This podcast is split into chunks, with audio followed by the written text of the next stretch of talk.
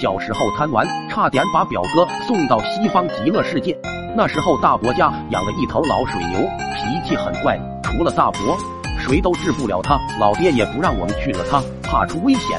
一天，表哥来我家找我玩，我们在家看电视，无意间在新闻上看到西班牙斗牛节，看到斗牛士威武霸气的戏耍老牛，我们顿时就来了兴趣。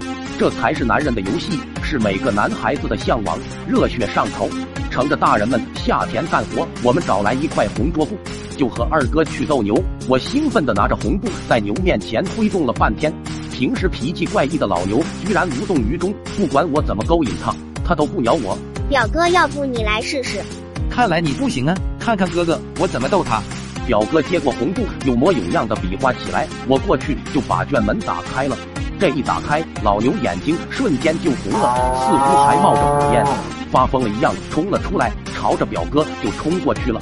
看情况不对，想关门已经不可能了。表哥也不傻，扭头就跑，边跑边叫：“爸，救命啊！我要完蛋了！我后悔了，再也不斗牛了。”我还第一次见到老牛发疯，在原地呆住了，眼睁睁的看到表哥跑了几十米后，被牛顶飞了，掉在地上，又被连顶了几下，表哥被顶在地上一动不动，那样子老吓人了。我被吓傻了，就想去找大人，又怕走了表哥又被顶，不敢靠近。